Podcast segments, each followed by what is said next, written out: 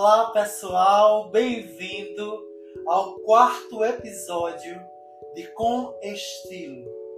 Neste episódio eu vou falar sobre a evolução das cores e tenho como convidada Paula Caribé. Falar de cor hoje em dia é remeter às bases de cor azul, vermelho e amarelo, às altas tecnologias que as empresas desenvolveram para facilitar a vida do profissional que trabalha com cor e, ao mesmo tempo, oferecer um diferencial no resultado final.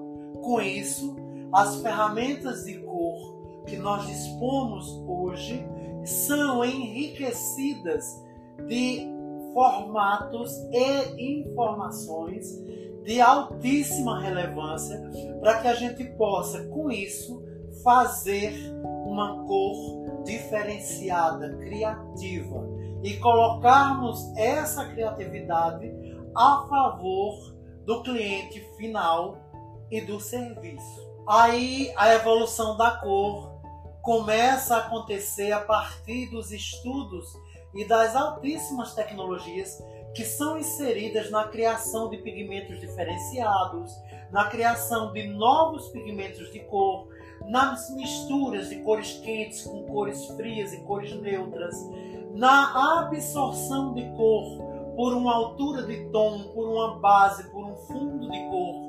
E com isso, o desenvolvimento tecnológico dessas cores faz com que eu consiga ter cores em alturas extremamente intensas, onde não haveria é, a possibilidade daquela cor se revelar. Por exemplo, os tons acobreados, eles são desenvolvidos na altura de tom 6, 7 e no máximo 8.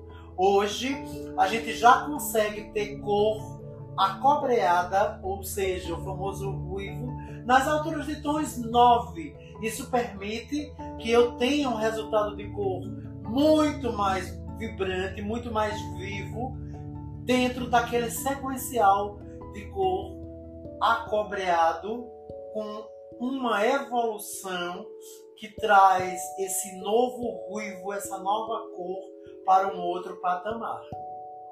As tendências determinam o caminho que a cor vai tomar.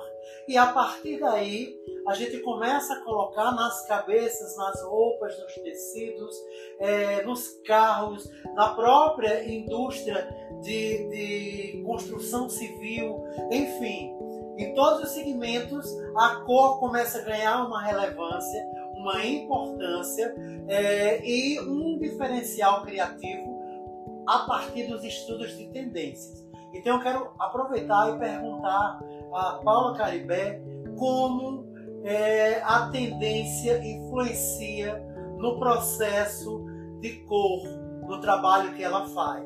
Eu acho que a cor comunica. E como tal, a gente associa essa comunicação a um determinado comportamento. E quando a gente fala de tendência, adivinha? A gente está tá falando de comportamento. Então está completamente relacionado o estudo da tendência a cor utilizada naquele momento, de uma forma que eu consiga transmitir algo, comunicar algo que eu deseje, seja no meu espaço de trabalho, seja na minha sala, seja no cabelo da minha cliente. Eu consigo comunicar através dessas referências de cor, comunicação e tendência.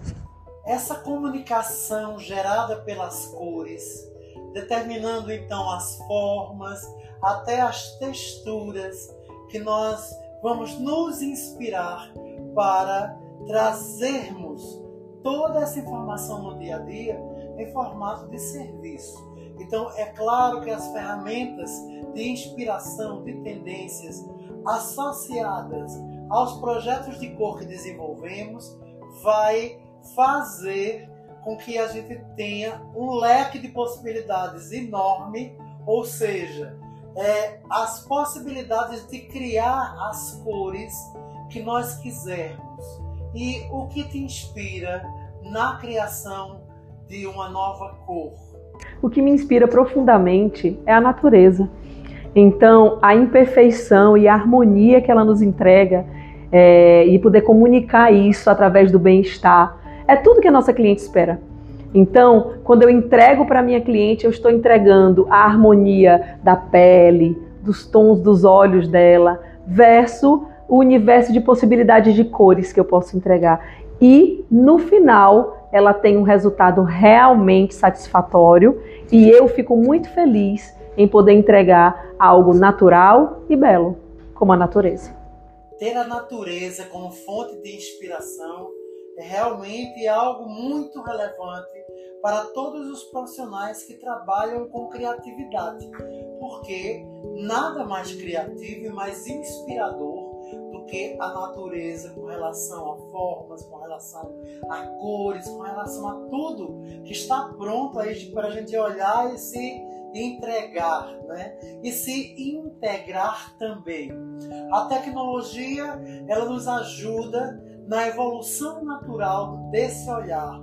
A tecnologia, ela nos oferece através de novos elementos e de novas ferramentas a possibilidade de podermos elevar o patamar dessas cores e até elevar a performance do colorista, seja ele que segmento for. No nosso segmento, nós temos aí os, as, os, os aparelhos tecnológicos que nos permitem clarear sem precisar descolorir, que nos permite descolorir sem estragar o cabelo dentro desse segmento que nós temos, né? E aí, partindo da premissa que a cor é inspiração e que a natureza é inspiração através das cores, o que você aposta para 2023?